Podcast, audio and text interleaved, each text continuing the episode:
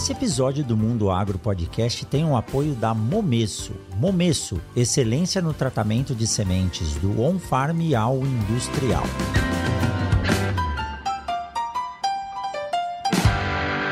Ouça agora o Mundo Agro Podcast. Saiba tudo sobre o agro, informações, novidades e muito mais. Mundo Agro Podcast para ouvir onde estiver.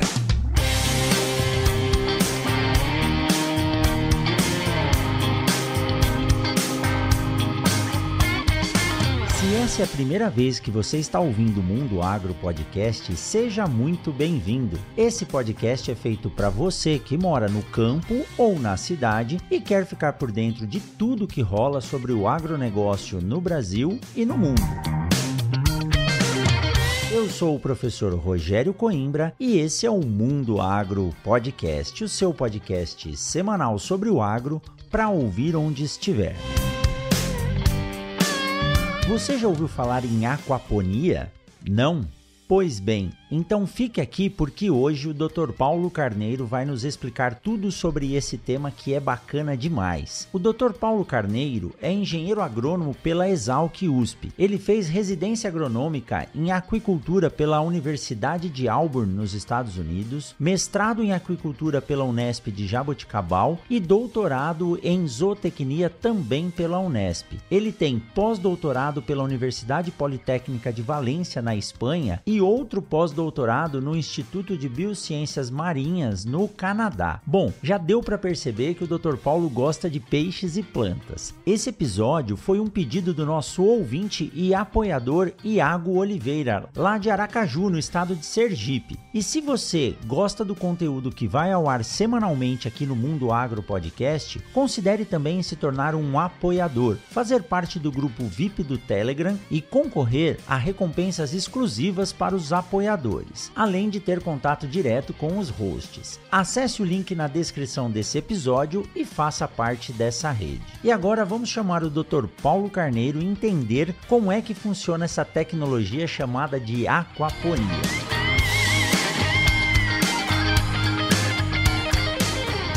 Dr. Paulo César Falangue Carneiro, seja muito bem-vindo ao Mundo Agro Podcast, Paulo. Muito obrigado, viu, por dedicar esse tempo, aceitar o convite. E esse pedido foi um pedido especial do nosso apoiador e ouvinte do Iago Oliveira. Tudo bem, Paulo? Tudo bem, e eu agradeço muito o convite. É uma oportunidade grande para a gente poder divulgar um pouco o resultado dos nossos trabalhos. Né? E um tema interessante, né? Nós vamos falar hoje aqui sobre aquaponia, que é um dos itens da sua área de pesquisa e expertise, pelo que eu vi aqui na descrição né, do seu currículo na Embrapa. E é uma área muito interessante. Quando a gente fala de sistemas sustentáveis, com possibilidades do produtor conseguir desenvolver algo que seja efetivamente eficiente e traga bons recursos para ele, né, boas possibilidades, é sempre interessante conhecer e falar um pouco sobre esses novos temas. Mas Paulo, nós temos uma, uma tradição aqui no Mundo Agro Podcast de pedir para que o convidado se apresente. Ninguém melhor do que ele mesmo para falar sobre a sua biografia. Então, para quem está nos ouvindo, se apresente, por favor. Tá joia. É até gostoso quando tem esse,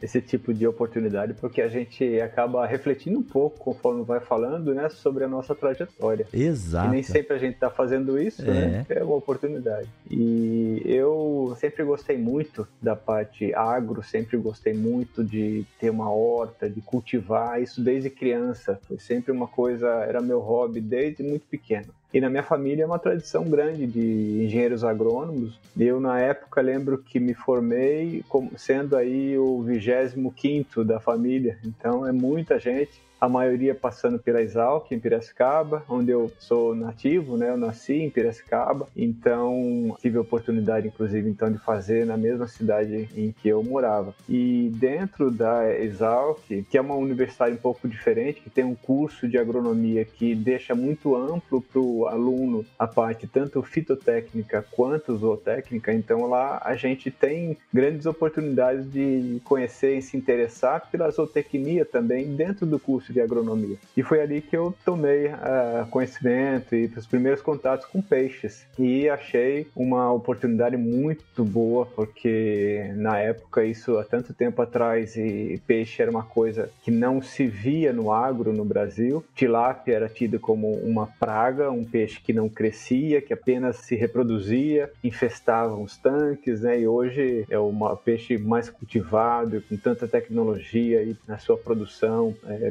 peixes já com melhoramento genético. Naquela época, então, eu conseguia enxergar que isso viria a acontecer dentro do tempo em que eu estaria na ativa, né, trabalhando. Então, foi uma percepção que me ajudou muito, a, me estimulou muito, não apenas pelo fato de eu gostar, porque eu já tinha passado por estágios aí com gado, com galinhas, né, poedeiras, e quando cheguei em peixe, eu gostei de trabalhar com peixe, e é sempre o ambiente é muito bonito, né, porque você está sempre de algum corpo de água, com locais que são atrativos, então isso é bacana, e aí tendo essa visão de que, pô, isso aqui vai explodir, isso aqui vai ser é muito forte no Brasil e pode ser um, um grande local, um grande tema de trabalho onde que eu vou ter muitas oportunidades. Então foi assim que começou, né? Na graduação, deixei as plantas um pouco de lado, apesar de gostar muito e me interessar muito pelas disciplinas ligadas à fitotecnia, nutrição de plantas, mas eu acabei aí fortalecendo muito a parte é, animal, né, com os peixes. E aí fui trabalhando, estudando, bolsa de iniciação científica, e aí oportunidade de ir para o exterior, de também fazer é, o mestrado, o doutorado. E aí fui estudando em várias áreas. Eu gostava muito de reprodução de peixe, né? Reprodução induzida, uso de hormônios, retirada de gametas, fertilização artificial, produção de alevinos. Tudo isso me atraía muito. É, é uma área mágica. Você vê uh, tudo acontecer tão rapidamente com peixes aí tropicais de águas aí mais quentes. Então, o processo é, fisiológico é muito mais rápido então, desde a hora que a gente junta um gameta com o outro, e aí você vê a primeira divisão celular, é coisa de poucas horas, tá vendo aquele organismo se formar dentro de um ovinho transparente. Então, isso tudo sob uma lupa é algo que é fantástico. Então, eu trabalhei muito tempo nessa área. Aí, eu, onde é que começa a ver alguma coisa de aquaponia, né? Se for ver bem, a aquaponia já estava comigo ali, né? Porque aquela vontade de mexer com peixe e sempre gostar muito de plantas. Foi no mestrado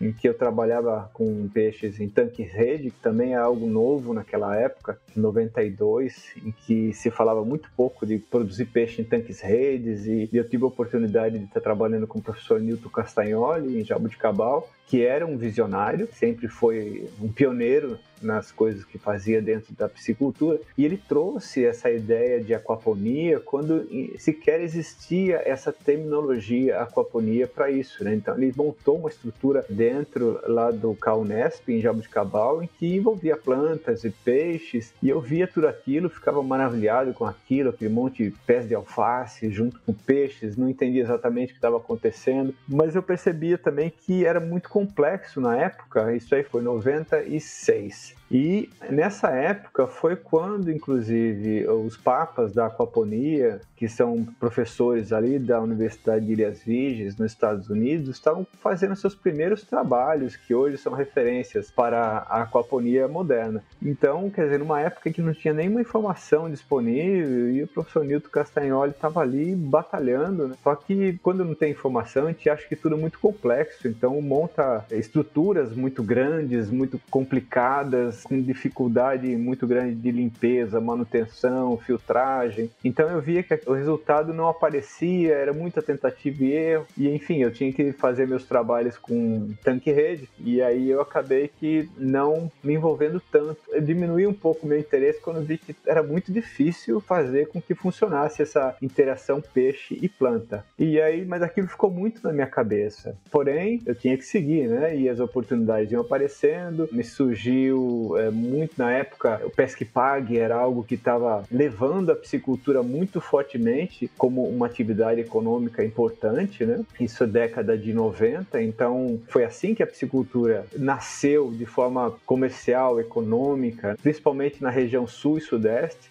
se juntou isso, né? Então as pessoas queriam pescar, os rios a gente sabe que já não estão como eram é, em termos de poluição, peixes. Então as pessoas que gostam de pescar diziam, pô, tão perto da minha casa tem um sítio que tem alguns tanques, uma estrutura, posso pegar um peixe, com certeza pego um peixe grande, alguém já frita ali para mim. Então isso explodiu. Junto com isso do pesque pague é, veio também a importância de se fazer um transporte bem feito, no que se transportavam peixes vivos que tinham que chegar bem e rapidamente estar tá já pegando no anzol. Então, nesse negócio dependia de um transporte muito bem feito. E eu vendo essa oportunidade, acabei veredando para esse lado, né? Eu falei, bom, vou trabalhar com isso, trabalhar com fisiologia, estresse, ver como a gente reduz o estresse dos animais durante o transporte. E meu trabalho então começou numa outra linha, trabalhar com fisiologia de peixe de uma forma aplicada para resolver um problema de transporte. E meu doutorado foi nessa área. E quando eu saí do doutorado, né,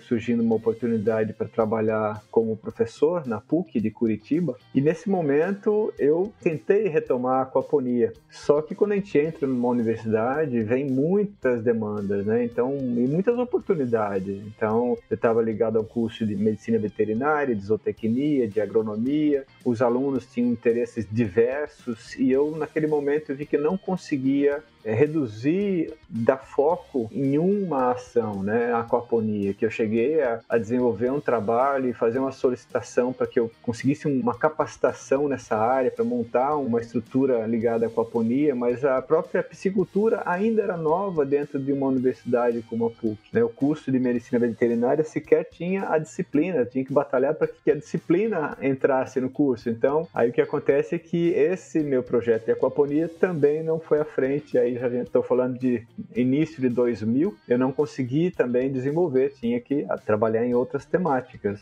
E aí em 2007, o frio de Curitiba acabou me expulsando um pouco e eu falei, vou buscar áreas mais quentes. E aí surgiu a oportunidade de vir para Embrapa, em Aracaju. Na verdade, eu queria vir para Aracaju, ou para um local assim. E aí surgiu um concurso da Embrapa, eu achei que era uma boa e vim para cá. E novamente, né, a ideia de pô, peixe, planta, legal, tal, mas a gente acaba sendo contratado e tem que fazer aquilo que a especificação do concurso me pedia, né? E, e, na verdade foi até além do que isso, porque quando cheguei aqui não existia ninguém trabalhando com peixe nessa unidade da Embrapa em Aracaju. Então me foi dada aí uma missão de, durante um ano, eu visitar instituições dessa área de atuação nossa, que vai do Ceará até o sul da Bahia, que não é pouco, e buscar as demandas que a gente precisava atender. E nesse trabalho, a demanda maior era de recursos genéticos. É, então, trabalhar com manutenção desse material de germoplasma, de sêmen, de coleções biológicas, de peixes com interesse para programas de melhoramento genético, essa era uma demanda forte da região e foi isso que eu acabei montando. Até que foram passando os anos, eu contratei um bolsista de pós-doutoramento que era especialista nessa área de criopreservação de sêmen para me ajudar na equipe. Surgiu um concurso, esse bolsista passou no concurso, entrou e levou essa área. E finalmente isso foi no ano de 2010, 2011, na verdade 2012, em que eu ainda finalizava um pós-doutoramento na Espanha, exatamente nessa área de recursos genéticos em que passou no concurso esse colega, assumiu essa área e eu pude começar a área de aquaponia. Então, são, começa a conversa em no, década de 90 e isso só em 2012, 2013, é que a aquaponia de fato foi vista pela Embrapa, a partir da minha unidade, mas também de outras e da sede, né, como algo interessante e me foi dada essa chance de mostrar isso. E aí montei um laboratório de pesquisa em aquaponia em 2013. E e esse laboratório veio no momento muito oportuno, da mesma forma que eu vejo que na minha vida algumas coisas são bacanas, que coincidem, né? Então, trabalho de tanque-rede no momento correto, que estava ali, trabalho de transporte de peixe, e aí de repente eu vejo que no momento em que a aquaponia sequer tinha um nome conhecido no Brasil, na década de 2010, 2012, e não existia nem documento escrito em português, eram só documentos extensos em inglês, e as pessoas não sabiam ainda, e aí me surgiu a chance, bom, vou montar um laboratório, treinar minha equipe, me capacitar também através dos nossos trabalhos em sistemas pequenos, e aí foram montados vários sistemas e vários tamanhos, buscando muita informação, às vezes montando um sistema que a gente acabava vendo em, em algum trabalho e fazendo a validação, algumas adaptações, e assim foi vendo assim que essa aquaponia, com o conhecimento passado por esses pesquisadores dos Estados Unidos na década disso, foi no começo, final da década de 90, em que eles já publicaram os primeiros trabalhos, eram trabalhos que já facilitavam muito o entendimento do que era a aquaponia, o que é que o peixe produz, o que é que aquilo representa para as plantas em termos de nutriente, então é, o que falta de nutriente, o que é que tem em excesso, então tudo isso já estava mais entendido e facilitou muito para mim, porque depois que esses pequenos macetes, pequenos conhecimentos são é, desvendados, a gente pô, percebe, mas é muito simples. Então, um filtro biológico é algo muito simples. Tudo aquilo que eu via, então, na época do meu mestrado, percebia que era, era aquilo mesmo que a gente enxergava, porque não tinha informação. Então, tudo era muito complexo e difícil. Mas com a informação, tudo fica super simples. Então, o peixe produz dejetos, ele produz é, algo algo que vai para a água, porque ele vive na água. Algo pode ser parte sólida, parte já dissolvida na água. Aquilo na água, se acumulado, acaba virando algo tóxico para o próprio peixe, então tem que ser retirado ou transformado.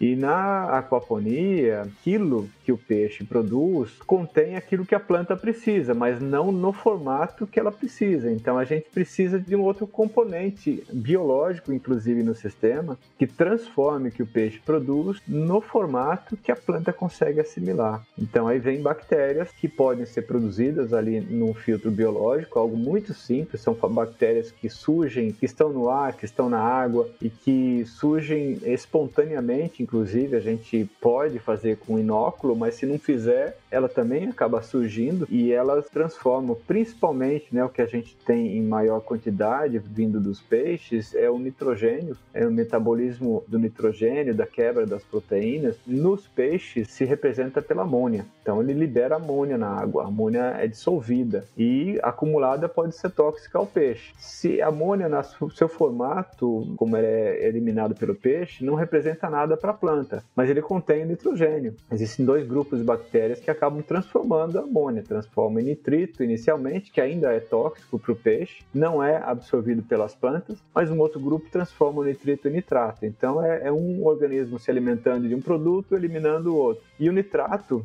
é muito pouco tóxico para o peixe, então para ser acumulado e causar algum problema precisa ter uma concentração muito alta. Só que ainda assim as plantas entram como mais um elemento purificador da água, porque aí sim ela aproveita esse nitrogênio. Então ela consegue transformar esse nitrogênio na forma de nitrato em tecido vegetal, né? crescimento, frutos, frutificação, inclusive, né? E, isso reduz a quantidade de dejetos de nitrogênio, basicamente, na água. E isso, num contexto assim mais quantitativo, é muito forte porque o nitrogênio é eliminado com uma quantidade grande, mas tem outros elementos que também passam por isso, tem outros micro-organismos que se juntam ao fito biológico e que acaba fazendo o que a gente chama de mineralização, né? que transformam aqueles dejetos num elemento mineral que a planta consegue absorver. Então, a, a planta, nesse sistema de aquaponia, consegue sobreviver, crescer com, basicamente, falta muito pouco do que ela precisa se a gente observar o que o peixe elimina. Então, ela consegue reduzir também a quantidade de nutrientes na água e deixar a água mais propícia para o próprio peixe. É um sistema de recirculação. E com isso a gente tem aí uma simbiose muito importante, né? Porque os peixes conseguem aproveitar aquela água por muito mais tempo, de forma até indefinida, se a gente fizer algo muito bem feito, controlar, observar a quantidade de ração que é dada, a quantidade de plantas em função da quantidade de peixes. A água, teoricamente, e isso na prática é muito próximo dessa teoria, ela pode ficar ali para sempre. Se é uma aquaponia muito bem controlada, a gente só repõe a água que é perdida nas colheitas, na evapotranspiração, na própria evaporação. Então é um sistema muito surpreendente e de fácil funcionamento. Essa foi assim a primeira parte assim que vislumbra muito as pessoas, né, que vê, pô, isso aí é uma coisa nova, deixa eu tentar, qual qualquer pessoa que tenta, a gente vê os vídeos no YouTube, muita gente postando, já fica maravilhada, porque de fato funciona. Paulo, olha, eu tô aqui surpreso ouvindo a sua história e como muitas coisas se encaixam e passam um pouco também por pontos que eu gosto. Primeiro, o posicionamento de que a produção de peixe no Brasil não era algo que era visto de forma econômica. E hoje o Brasil está se despontando na exportação de tilápia e existe até exportação de tilápia, proteína, né, de peixe com certificado halal ou seja, um público específico. No mundo inteiro, a gente sabe que muitas populações sofrem por falta de alimento, de nutriente. O Brasil, tão rico em condições para produzir e em mentes capazes de desenvolver o que vocês vêm desenvolvendo. Então, entender que no começo, um esporte que é o pesque pague ou é, os pesqueiros, eu sou de São Paulo, assim como você, eu nasci na capital, depois fui morar em, em Botucatu, você direto lá lá em Piracicaba, e Piracicaba é cercado por ótimos pesqueiros. Então eu vejo, entendo que inicialmente a gente até ficava feliz quando estava no pesqueiro e tinha um biólogo ou um zootecnista, você falava, nossa, esse lugar é bom, eles cuidam bem dos peixes para o peixe estar tá ativo, porque se ele tiver num ambiente inadequado, com uma água rica em nutrientes que acabam se tornando tóxico para o peixe, ele não vai se alimentar, não vai se desenvolver. E a evolução desses processos até chegar numa tecnologia ou eu digo que a aquaponia é até uma filosofia que se entendeu como se dá o processo de ciclagem de nutrientes no sistema, passando por diferentes classes de organismos ou espécies. Então nós temos o peixe, nós temos a planta e os microorganismos atuando de forma simbiótica num sistema fechado e autossuficiente. Você só precisa repor a água que é perdida. Isso é fantástico. Agora, um ponto de virada de chave, isso é muito importante para quem está nos ouvindo, é que quando nós olhamos de fora algo novo ou algo que nós estamos estudando, tudo parece muito complexo. Mas quando você se aprofunda e começa a entender as técnicas ou os processos bioquímicos, fisiológicos ou físicos mesmo que ocorrem dentro desse processo, as coisas acabam se tornando mais claras e a gente vê que a essência, na maioria das vezes, é muito simples para algo que a gente não entende parece complexo. Então, eu sempre tive a, a curiosidade de assistir ou de ler sobre aquaponia, porque gosto muito de peixe, não tenho medo de dizer que gosto mais de pescar do que comer, né? Sempre pratiquei o, o pesque solte nos rios, porque o rio precisa, quando é para comer eu vou no mercado e compro, né? Mas a gente poder ver que um sistema em que o dejeto do peixe pode nutrir uma bactéria e o coproduto que essa bactéria ou esse microorganismo organismo gera é nutriente para a planta, então você pode, hoje eu já vi, você pode ter no quintal da sua casa algumas caixas d'água, um sistema onde você produz a sua tilápia e produz o seu alface ali dentro. Lógico que demora um pouco, mas é um sistema praticamente viável, né? Então, a essência desse sistema é a ciclagem de nutrientes. E você me disse que ao construir todo esse processo e a sua carreira não é, é não é curta. Eu vi que você passou por um pós-doutorado nos Estados Unidos, passou também no Canadá, em, em, Halifax e na Espanha. Então acredito que você buscou da fonte de quem trabalha com isso em muitos lugares. E você trabalhou com sistemas de diferentes tamanhos.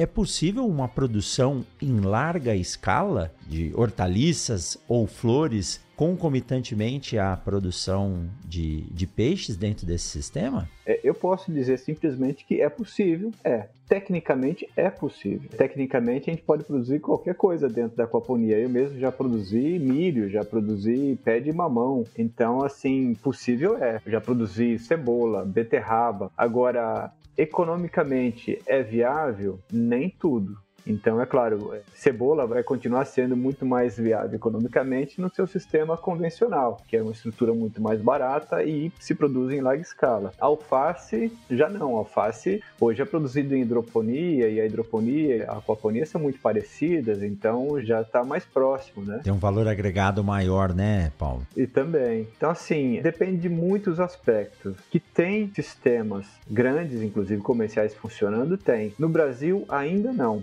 Mas já estão sendo construídos, inclusive alguns. Mas sempre que eu vejo aqueles de sucesso funcionando pelo mundo, geralmente está associado a algum nicho de mercado. São aqueles empreendimentos em que a pessoa, após se maravilhar e ver que, ah, que legal, funciona, é, mas ela senta e faz um belo de um plano de negócio, porque não é o tipo como qualquer outro negócio, ele não vai funcionar simplesmente porque a pessoa gostou, se maravilhou com aquilo e olhou e falou: Nossa, isso aqui é sustentável, isso aqui economiza muita água, de fato economiza muita água, mas tudo isso tem que se transformar em um negócio, tem que ser competitivo, tem que ser baixo custo, tem que ter uma demanda por aquele produto, aquele produto tem que ter uma identidade para conquistar o seu espaço. Então, muito além do que a técnica. A técnica a gente responde: é possível, a gente produz, quase tudo em aquaponia. É um sistema que, na verdade, ele está simplesmente é, replicando aquilo que a gente já conhece. Quando uma pessoa pega um esterco de um animal e coloca numa planta, essa pessoa já sabe que esse esterco não pode ser colocado verde, né? não pode ser colocado sem estar tá curtido. Por quê? Porque esse material precisa passar pelo trabalho de micro-organismo. É a mesma coisa do filtro biológico. Então, só o que acontece da diferença entre o que a gente já sabia de usar o dejeto de um animal para cultivar uma planta é que a gente sabia isso no ambiente terrestre e agora a aquaponia está mostrando isso dentro do ambiente aquático. Então, o conceito da ciclagem do nutriente é exatamente o mesmo. A diferença grande que vem daquilo que você estava colocando, né, de ah, a complexidade e tal,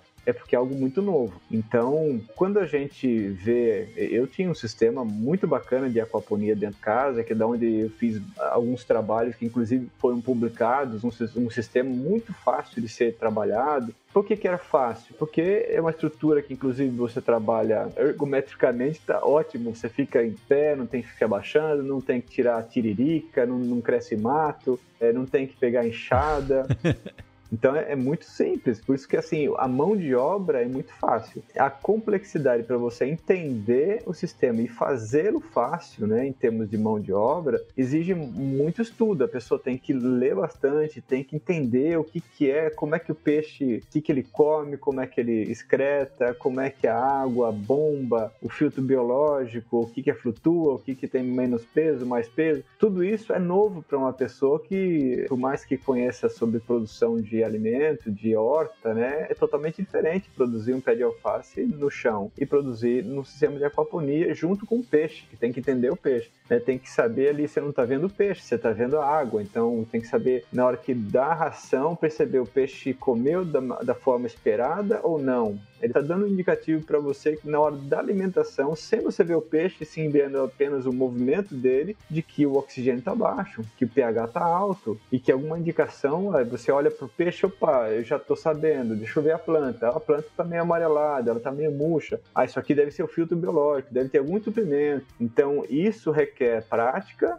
e muita leitura. E essa parte que é a parte que eu vejo a mais difícil para as pessoas. Já querem chegar logo e montar o sistema e ver, pô, mas eu vi que é fácil, né? O próprio Paulo Carneiro, lá quando publicou aquele sistema super bacana, disse que leva uma hora e meia só para ele fazer toda a limpeza. Uma vez na semana ele gasta uma hora e meia para limpar tudo, trocar de mudo. É muito fácil, mas a parte que antecede exige muito esforço porque é um conhecimento novo. Então, isso colocando dentro de uma aspecto assim, ah, é algo residencial para produzir, pequeno, ainda nem estou falando da parte comercial, que é a sua pergunta, né? Nessa parte que é pequena, já tem esse complicador, mas que é fácil de ser resolvido, basta a pessoa ter esforço, querer aprender e fazer as coisas da forma correta. Primeiro aprender, montar algo pequeno para pegar a prática e assim vai crescendo. Agora, a parte econômica não é simplesmente a gente pegar um sistema pequeno que ocupa 10 metros quadrado e falar, ah, agora eu aprendi, vou multiplicar isso por 10 e eu faço um sistema que vai ser o meu negócio. Não é assim, não é assim. Primeiro porque a proporcionalidade não é exatamente dessa forma que a gente tecnicamente maneja um sistema e desenha um sistema maior. Precisa ter em mente toda a complexidade envolvida, então qual é a espécie de peixe, qual é a densidade que vai ser usada, qual é a ração que vai ser usada, qual é a expectativa de resíduo a ser gerado, qual é o ambiente do filtro biológico, vai ser usado algum mineralizador externo que eu pegue também o que sai do filtro, a parte sólida dos dejetos dos animais, eu vou aproveitar aquilo também e voltar no sistema, sim ou não? Porque dependendo da densidade, tem que usar uma aeração muito maior, é, eu aumento o custo, eu aumento o risco. Será que o produtor está preparado para isso? Então, e você aumenta a densidade, a sua área de produção de plantas vai ser muito maior também. A complexidade aumenta bastante, aí se transforma em uma visão de negócio, em que primeiro tem que ser feita de trás para frente, é olhar quem é o meu demandante, quanto eu consigo nesse local que eu quero instalar meu sistema, quanto eu consigo vender. Né? Eu vou produzir alface, então quantos pés, quantos mil pés de alface eu vou vender por mês? A conta tem que ser de trás para frente, né? Para daí chegar, ah, pá, então eu tenho garantido aí um mercado para poder vender por mês 5 mil pés de alface, né? Isso dando um exemplo das muitas outras possibilidades de produção de plantas. É, os tomates cereja, por exemplo, que quanto mais se me agregar valor, melhor. Mas aí definir primeiro a demanda, se ela existe, e quem são os concorrentes. Então, hoje, o concorrente maior da aquaponia é a própria hidroponia. Na hora que a pessoa vê, pô, vou vender alface ou tomate cereja, mas as pessoas para quem quer vender esses produtos, já compram esses produtos que vêm da hidroponia. Então tá, eu tenho um concorrente. Qual que é a primeira coisa que vem na cabeça? Deixa eu ver o preço que eles pagam, porque se for um preço que me compensa, eu tenho que ver meu custo de produção. E aí que vem uma primeira né, informação importante para ser levantada, porque é uma coisa até óbvia. Eu quero produzir e vou competir com um produto da hidroponia. Será que o meu custo de produção é mais baixo? Será que eu consigo competir com esse produto? Porque se imaginar, a pessoa já vem na cabeça é, mas ah, eu dou ração para o peixe, tenho dois produtos, eu tenho a planta e tenho o peixe, como é que meu custo não vai ser mais baixo? É, mas a pessoa esquece de colocar, pô, você tem dois animais ali e mais o filtro biológico, então quer dizer, é um negócio, então não é você que está botando a mão lá, você tem que contratar funcionários, que você tem que gerir o negócio e não ficar alimentando peixe. Então contratar funcionários que vão ser capacitados. O na hidroponia a capacitação é feita numa estrutura muito mais fechada, em que já tem cursos de hidroponia muito simples, em que é uma receita de bolo. É colocar uma solução hidropônica, medir pH, é muito mais simples. Aí você vai ter que capacitar uma pessoa que vai ter que entender de filtro biológico, de bactérias, vai ter que entender de peixes, de alimentação de peixes, de planta, nutrição de planta. Quer dizer, esse funcionário, primeiro, vai exigir uma capacitação, isso é custo. Ele vai querer um salário melhor e você vai ter que dar um salário melhor, porque porque senão um cara que você acabou de capacitar pode ser contratado por outro. Então, isso é só um exemplo que eu percebo que as pessoas não têm colocado em pauta na hora de decidir se vale ou não a pena comercialmente a aquaponia. Porque a questão é que a pessoa olha e fala assim: ah, mas isso aqui economiza água, é um produto sustentável, todo mundo vai querer comprar esse produto. As pessoas ainda não conhecem o produto aquapônico. O produto aquapônico não é um produto orgânico, é diferente. As pessoas conhecem o produto orgânico, mas esse produto não tem identidade ainda. Então é um trabalho que não está feito. Então hoje, quando uma pessoa vem para mim e fala, pô, eu inclusive tenho dinheiro, tenho condições de conseguir um empréstimo e eu quero trabalhar comercialmente num projeto de aquaponia, eu jogo esse balde de água fria, mas eu tenho que jogar. É minha obrigação fazer isso, porque a técnica funcionar bem não quer dizer que isso é um negócio já pronto, não é. E dizer também que é, eu sou pessimista, não, é só esse momento é o que eu estou enxergando. A partir do momento que a gente tiver o consumidor conseguindo identificar, ah, isso aqui é aquaponia, isso aqui é hidroponia. Tá, a aquaponia tá 5 e a hidroponia tá 3. Mesmo a hidroponia sendo mais barata, mas eu vou comprar a aquaponia. Mas por quê? Então ele tem que ter informação, porque eu já adianto assim, se eu for vender, produzir um pé de alface ou qualquer outra coisa e vender pelo mesmo preço da hidroponia, eu vou preferir como é, investidor trabalhar com hidroponia. Por que, que eu vou colocar peixe, tudo isso que eu falei agora, treinar alguém, capacitar e ficar com risco de perder esse funcionário? Muito mais risco. Tem o peixe também que pode ser perdido ali num problema de energia elétrica ou num problema de qualquer erro que a gente possa estar tá cometendo, né? A perda é muito maior numa aquaponia do que numa hidroponia. O tempo que eu levo para remontar o sistema em que eu preciso novamente ter peixes produzindo uma concentração de nutrientes na água suficiente para nutrir as plantas, Não é como a hidroponia que eu vou lá e boto a substância porque eu compro já preparada, não. Eu tenho que esperar o peixe crescer, comer. Então,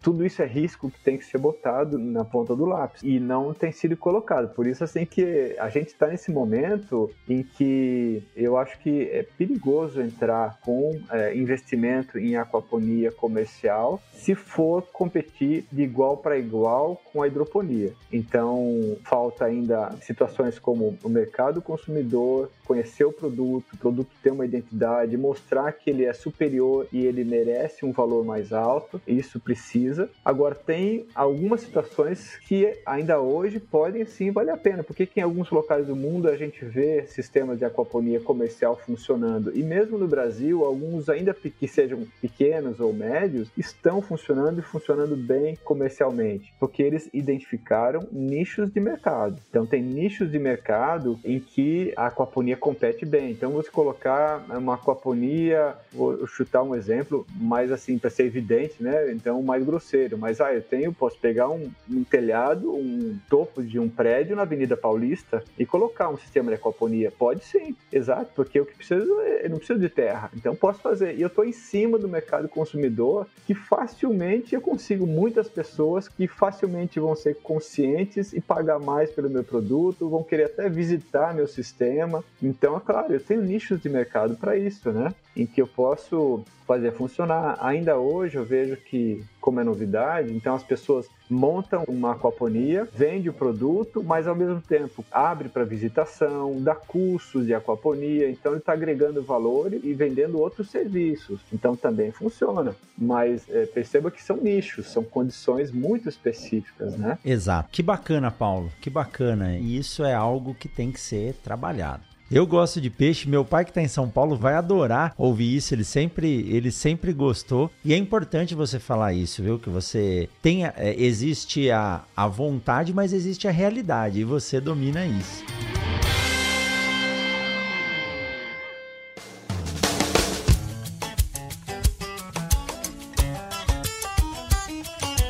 Aproveitar esse intervalo para dar um recado importante para você que está acompanhando aqui o nosso bate-papo com o Dr. Paulo Carneiro. Eu, professor Rogério Coimbra, a convite da Chevrolet, estou apresentando também o S10Cast, o podcast da S10 que é feito para quem faz. Existem muitas paixões que nascem no campo, e uma delas é a paixão pela picape que te acompanha no dia a dia do campo. E a S10 é uma dessas paixões. Há mais de 25 anos ao lado do homem do campo, a S10 faz parte dessa história e também faz parte da família. Muitas delas têm até nome. E por falar em paixão, você tem que ouvir o episódio número 8 do S10Cast. Uma grande paixão que começou nos bancos da Faculdade de Agronomia e segue até hoje no dia a dia da fazenda. Então não perca tempo e assim que finalizar esse bate-papo, corre lá no S10Cast e se divirta com essa boa história. Acesse o S10Cast na sua plataforma de podcast favorita e lembre-se de assinar o feed para ser avisado a cada novo episódio que for lançado.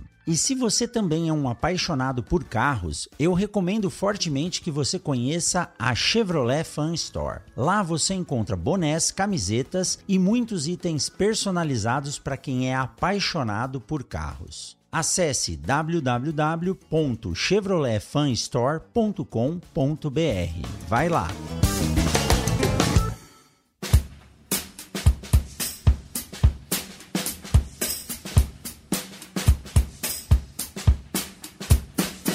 Mas vamos lá, deixa eu te fazer uma outra pergunta, Paulo. Você falou da espécie, né? E falou das espécies vegetais. Os vegetais, você, com a solução nutritiva gerada através do peixe e da ação das bactérias, você consegue nutrir a planta e a maioria das plantas tem as mesmas necessidades de macro e micronutrientes. E em relação à espécie animal que está dentro do tanque, nós sabemos que a tilápia é o padrão de trabalho, mas eu consigo trabalhar com diferentes tipos de peixes ou até mesmo camarão, é possível produzir camarão em aquaponia?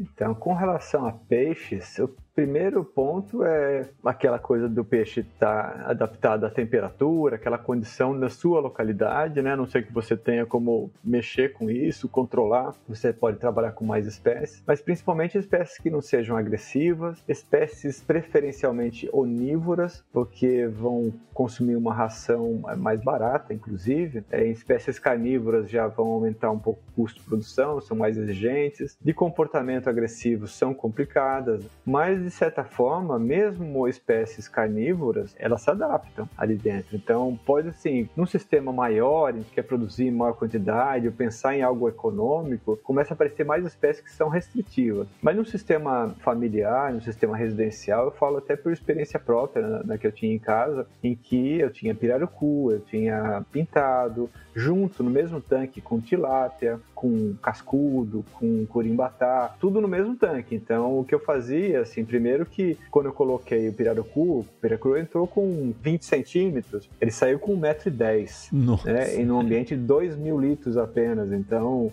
crescer, cresce. O tambaqui com 5, 6 quilos, num ambiente de 1 metro cúbico também é possível. Agora o que acontece? Eu colocar uma espécie como o pirarucu, a gente já pega uma espécie que, um exemplares que já estejam adaptados à ração e assim que ele vai crescendo, eu não posso colocar também depois um alevino de tilápia muito pequeno, porque mesmo que ele esteja adaptado à ração, ele vai comer, ele vai preferir comer um peixinho pequeno. Então, tendo espécies carnívoras dentro, eu tenho que repor com animais maiores, né? Animais já com pelo menos aí 20 gramas, 30 gramas, dependendo do predador que está ali dentro, né? Mas funciona, é tipo de, de trabalho. E isso, assim, é válido num sistema pequeno, residencial, né? Para um sistema comercial, geralmente, que vai ser usado mesmo, é uma única espécie. E a tilápia é a que mais se adequa. Trabalhando com uma única espécie, outra que vai muito bem na aquaponia é o tambaqui. Desde que a temperatura da água do local não seja baixa, né? Tambaqui gosta de água mais quente. Tambaqui vai muito bem. Eu tinha muitos, eu tinha algo como os 20 animais dentro de mil litros. Claro que animais em diferentes tamanhos, né? Que esse é um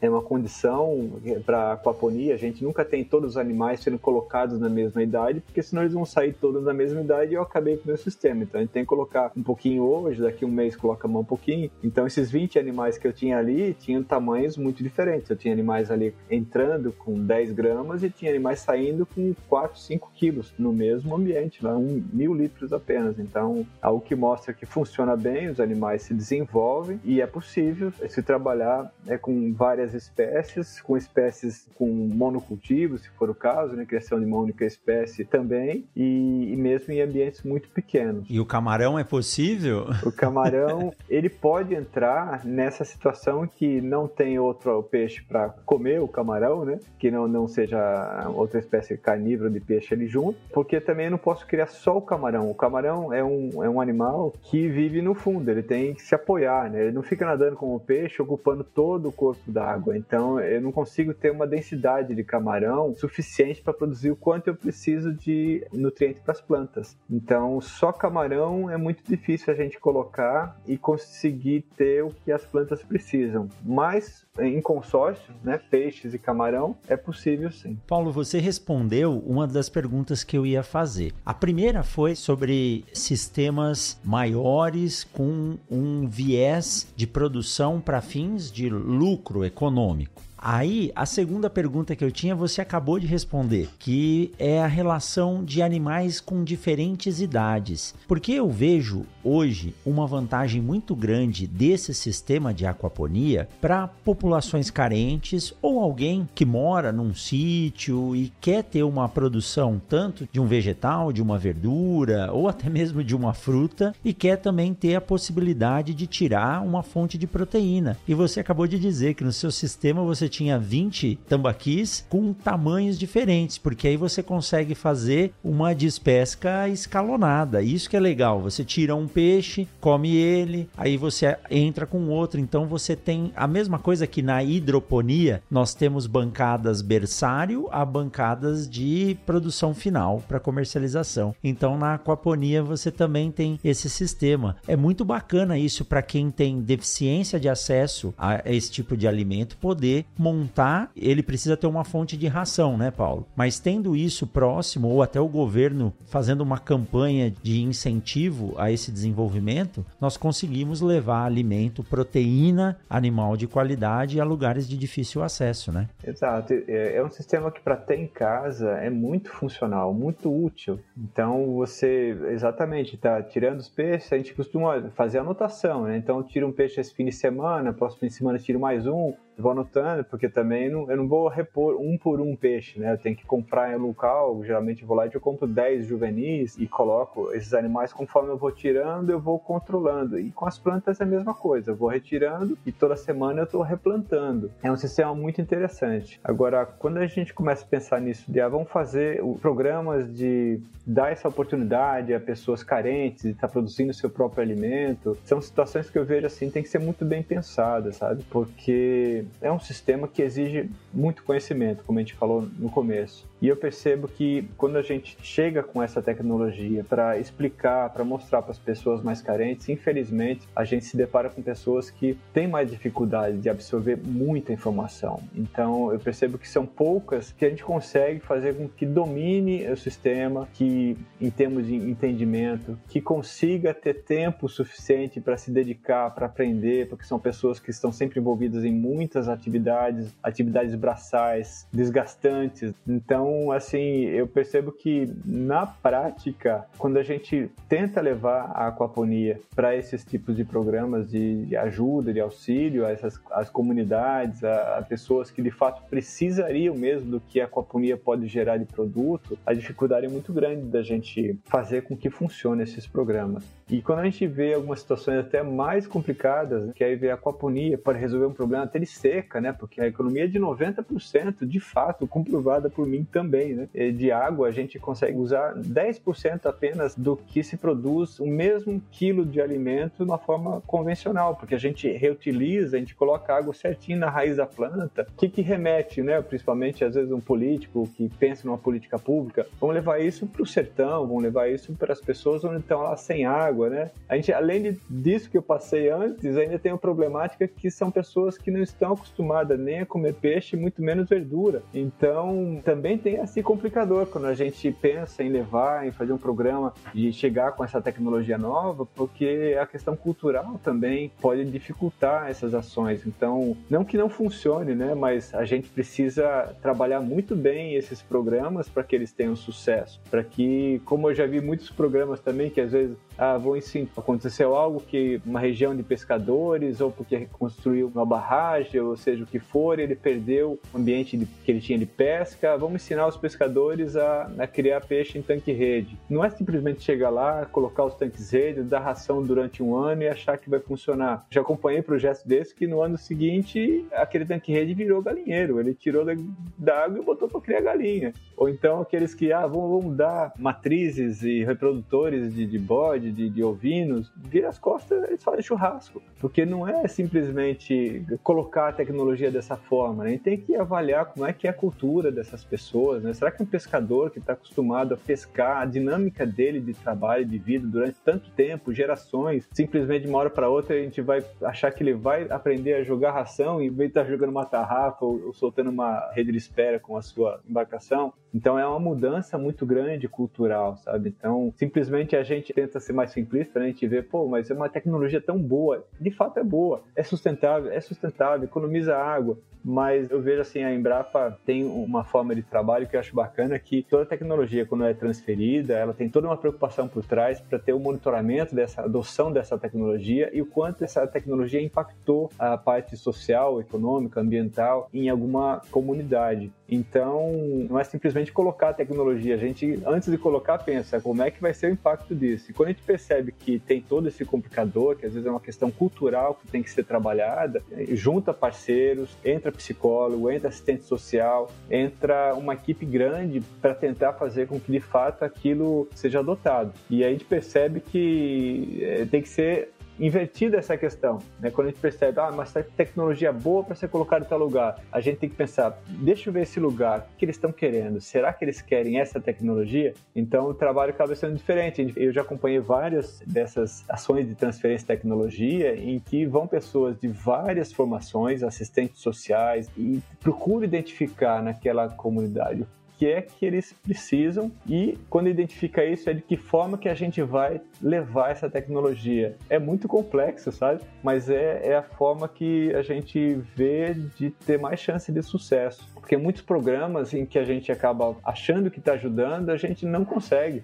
e acaba criando naquela comunidade, isso eu falo até para ter uma ilha aqui perto da gente em Aracaju, que eles quando vêm chegar a gente da universidade, às vezes até da Embrapa também, fala, pô, já vem esse pessoal com esse monte de formulário aí, e, e questionário e tal, e eles ficam até meio assim, pô, é, a gente acaba queimando um pouquinho num momento, queimando no segundo, e aí fica cada vez mais difícil naquela comunidade a gente conseguir entrar com uma nova tecnologia, porque eles já ficam ressabiados, pô, isso aqui vai só incomodar a gente. Exato. Ô Paulo, mas olha, é bom bom você dar essas chacoalhadas na gente, porque nós sempre pensamos de forma utópica, mas vocês veem a realidade. Duas coisas. Os órgãos de assistência rural e agropecuária eles estão se tornando cada vez mais escassos no Brasil. E poucas pessoas sabem que a transferência de tecnologia gerada pela Embrapa, ela não é feita de ponta a ponta, de quem desenvolve a quem vai aplicá-la. E como exemplo, Paulo, a Empaera aqui no Mato Grosso, CAT em São Paulo, então, esses órgãos de assistência e difusão tecnológica, eles são cada vez mais escassos. Então, a Embrapa ela treina esses técnicos para que eles possam levar essa informação. E na maioria das vezes, nós não temos algo duradouro para que o sistema possa ser atendido e funcionar. Nós vemos muitos assentamentos ou programas de assistência rural que não dão certo, como você me disse agora, né? Você ensina o produtor a produzir lá bode, carneiro, você vira as costas, ele mata e faz churrasco. Enquanto você falava, eu vinha pensando, se é um lugar que tem escassez de água, ele pode pode pegar a água da companhia para tentar molhar o feijão ou até mesmo para beber. Então nós temos que ter realmente pensar de forma realista, mas não deixa de ser uma oportunidade. Isso é uma estruturação que sempre tem que ser defendida e repensada nos estados, porque a grande maioria da produção agrícola no mundo é feito por propriedades de pequena escala. Nós temos grandes produtores rurais, mas e se for falar em hortaliça principalmente, isso sai de pequenas propriedades. Agora a vantagem de você ter uma fonte de água ou ter locais com boa insolação e assim por diante, é um sistema que é muito curioso, mas pelo que você nos disse, existe muito ainda do que se estudar e trabalhar. É uma alternativa e o recado que eu acho que você deixou muito importante é a questão do nicho, esse apelo do que é, como é feito e para que serve, eu acho que é o, o, passo inicial. Assim como é até hoje com os produtos orgânicos. Muitas pessoas defendem, eu quero só consumir produto orgânico. Quer? Beleza, você tem que lembrar de duas coisas. Primeiro, você vai pagar de 20 a 100% mais caro no que você vai consumir e você não terá sempre o que você quer. E essa é a filosofia do produto orgânico. Você tem muito mais trabalho para fazer e o valor agregado dele é muito mais alto. Senão a gente estaria produzindo com um certificado, né? Quando eu falo orgânico, não é simplesmente não usar nada. Poucas pessoas sabem que no produto orgânico eu posso usar defensivos com a certificação necessária. Então esse apelo de você trabalhar de forma específica num ponto de produção onde você pode levar a pessoa para ver e ter aquele valor agregado, eu acho que é a primeira alternativa de difusão da tecnologia, né, Paulo? Mas acho que uma coisa importante também para colocar, assim, que no momento que a gente está hoje da aquaponia, né, em que vem muitas pessoas interessadas na parte comercial, eu passei esse primeiro questionamento que é importante, né, de colocar como plano de negócio em primeiro lugar e não, não simplesmente a técnica funcionar e, e emocionar a pessoa que está com vontade de fazer, né, porque viu funciona, funciona mesmo, construiu um pequeno em casa, agora quer aumentar o tamanho, então tem essas questões que eu coloquei, mas tem questões técnicas também importantes que estão hoje muito em voga no mundo e que a gente vê até linhas de pensar de pensamento diferentes dos pesquisadores e também empresários nos Estados Unidos e na Europa com relação a sistemas de aquaponia e que eu vejo assim uma temática muito bacana, né, que é muito recente e que tecnicamente para se tornar algo comercial, como qualquer outro sistema, a gente tem que fazer com que aquele sistema seja o mais eficiente possível. Então, o questionamento que tem sido dado na aquaponia é que quando a gente olha bem de perto, pô, são três organismos vivos dentro de um mesmo corpo d'água. Tudo bem que estão compartimentos diferentes, né, mas é uma bomba circulando, fazendo aquela água passar, é a mesma água.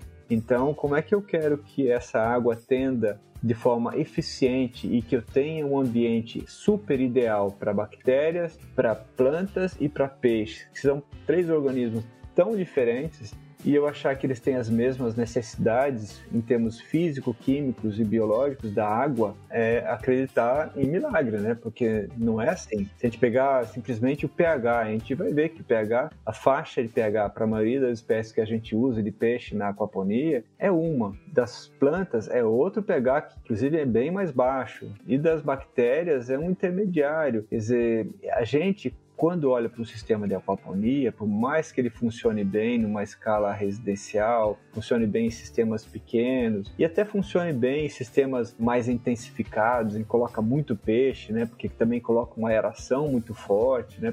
Uma ração de excelente qualidade, mas sempre a gente vai ter uma condição em que não é exatamente o ambiente ideal para todos os organismos. Então, diante dessa constatação do interesse que todo mundo, quando fala de sistema produtivo, tentar ser mais eficiente possível no seu sistema para retirar o máximo possível de lucro, de proveito, a gente vê agora as pesquisas sendo encaminhadas para uma transformação grande na aquaponia, em que esse sistema de recirculação, eu percebo que já tem uma outra visão, em que inclusive já tem até nome para isso, em sistemas acoplados e desacoplados, em que é, procuram deixar então com que a água não recircule mais, em que a água do peixe recircule apenas no sistema de peixe e que conforme as plantas vão precisando de mais nutrientes e mais água também, porque aquela água está sendo perdida por evaporação, evapotranspiração, então aquela água é colocada do peixe para a planta para suprir essa água que foi perdida e para trazer mais nutrientes.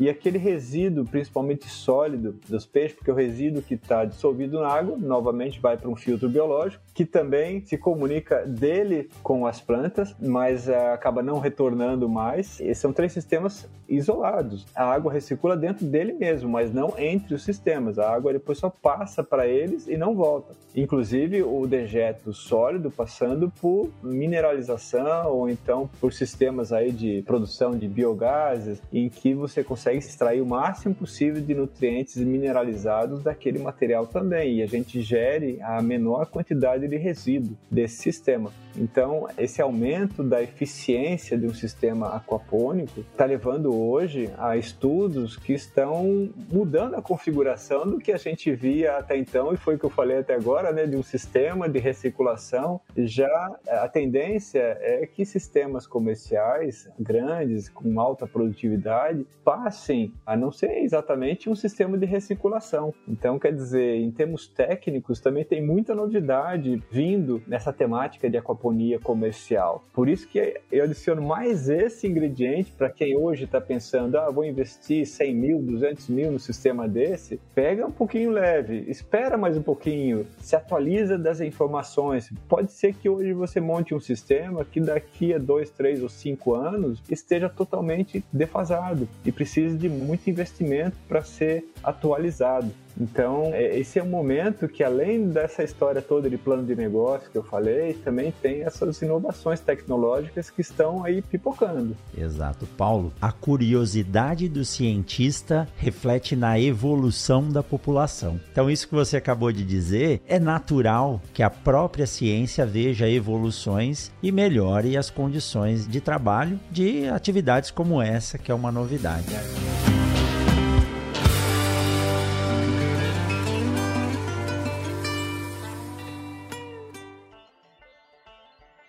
Você já sabe que o Mundo Agro Podcast faz parte da rede Agrocast, a primeira e maior rede de podcasts do agronegócio do Brasil. E aproveitando, eu quero convidar você para ouvir o Notícias do Front, que também faz parte da rede Agrocast. Apresentado pelo médico veterinário Rodrigo Albuquerque, o podcast Notícias do Front foca na quebra de paradigma junto aos pecuaristas, ou seja, a internalização do conceito de que o resultado produtivo deve ser encarado não como um fim, mas sim como o único meio possível para que se alcance o maior objetivo da atividade pecuária. Ou seja, um resultado financeiro positivo, sustentado e longevo. Afinal de contas, a atividade é plurianual. Então, terminando esse episódio, procure no seu aplicativo favorito de podcasts por Notícias do Front e fique informado sobre o mercado pecuarista.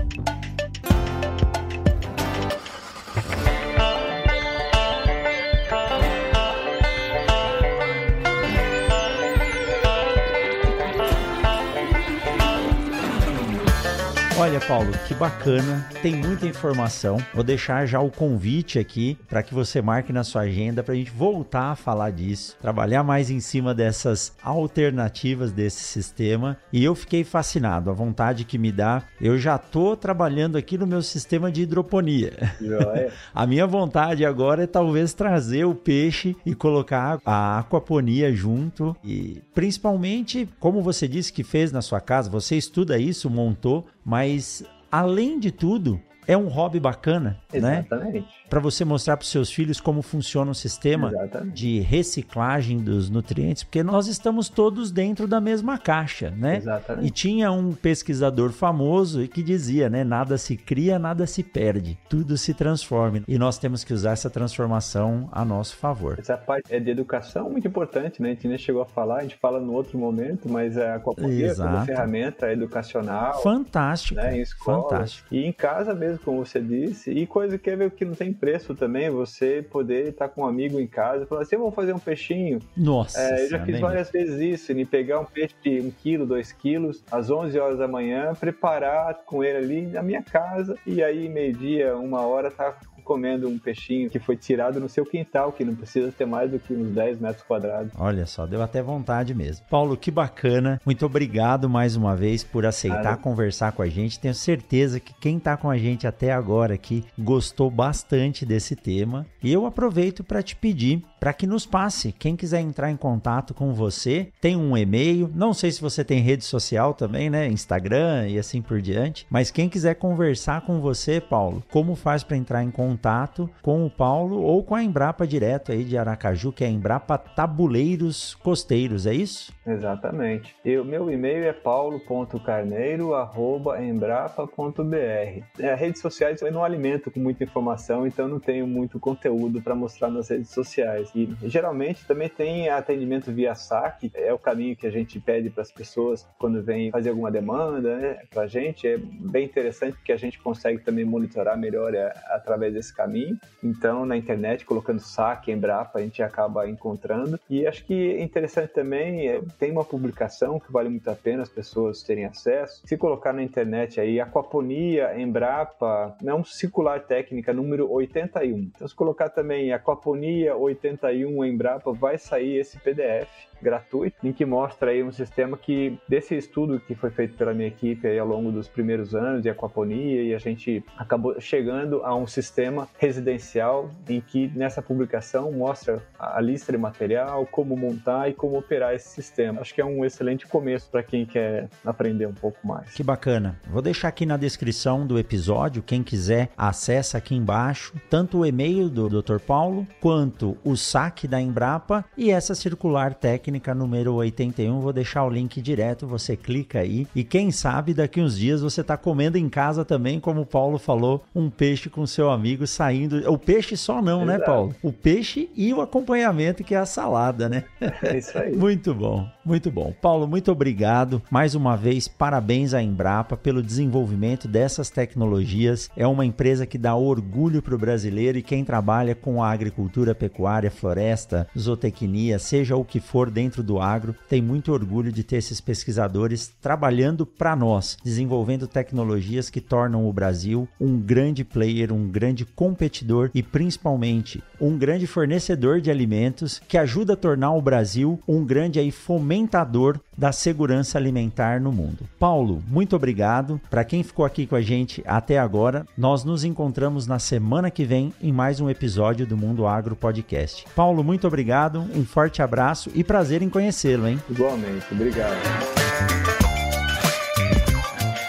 Você acabou de ouvir o Mundo Agro Podcast, o podcast semanal sobre o agro disponível na sua plataforma de áudio preferida. Siga o Mundo Agro Podcast no Spotify ou na Amazon, assine no Apple Podcast, se inscreva no Castbox ou no Google Podcasts e favorite no Deezer. Assim você receberá uma notificação a cada novo episódio publicado. Eu sou o professor Rogério Coimbra e encontro você na semana que vem em mais um episódio do Mundo Agro Podcast.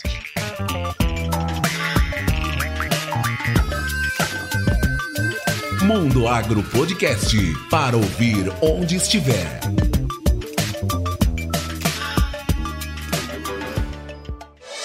Este podcast foi editado por Edição On Demand.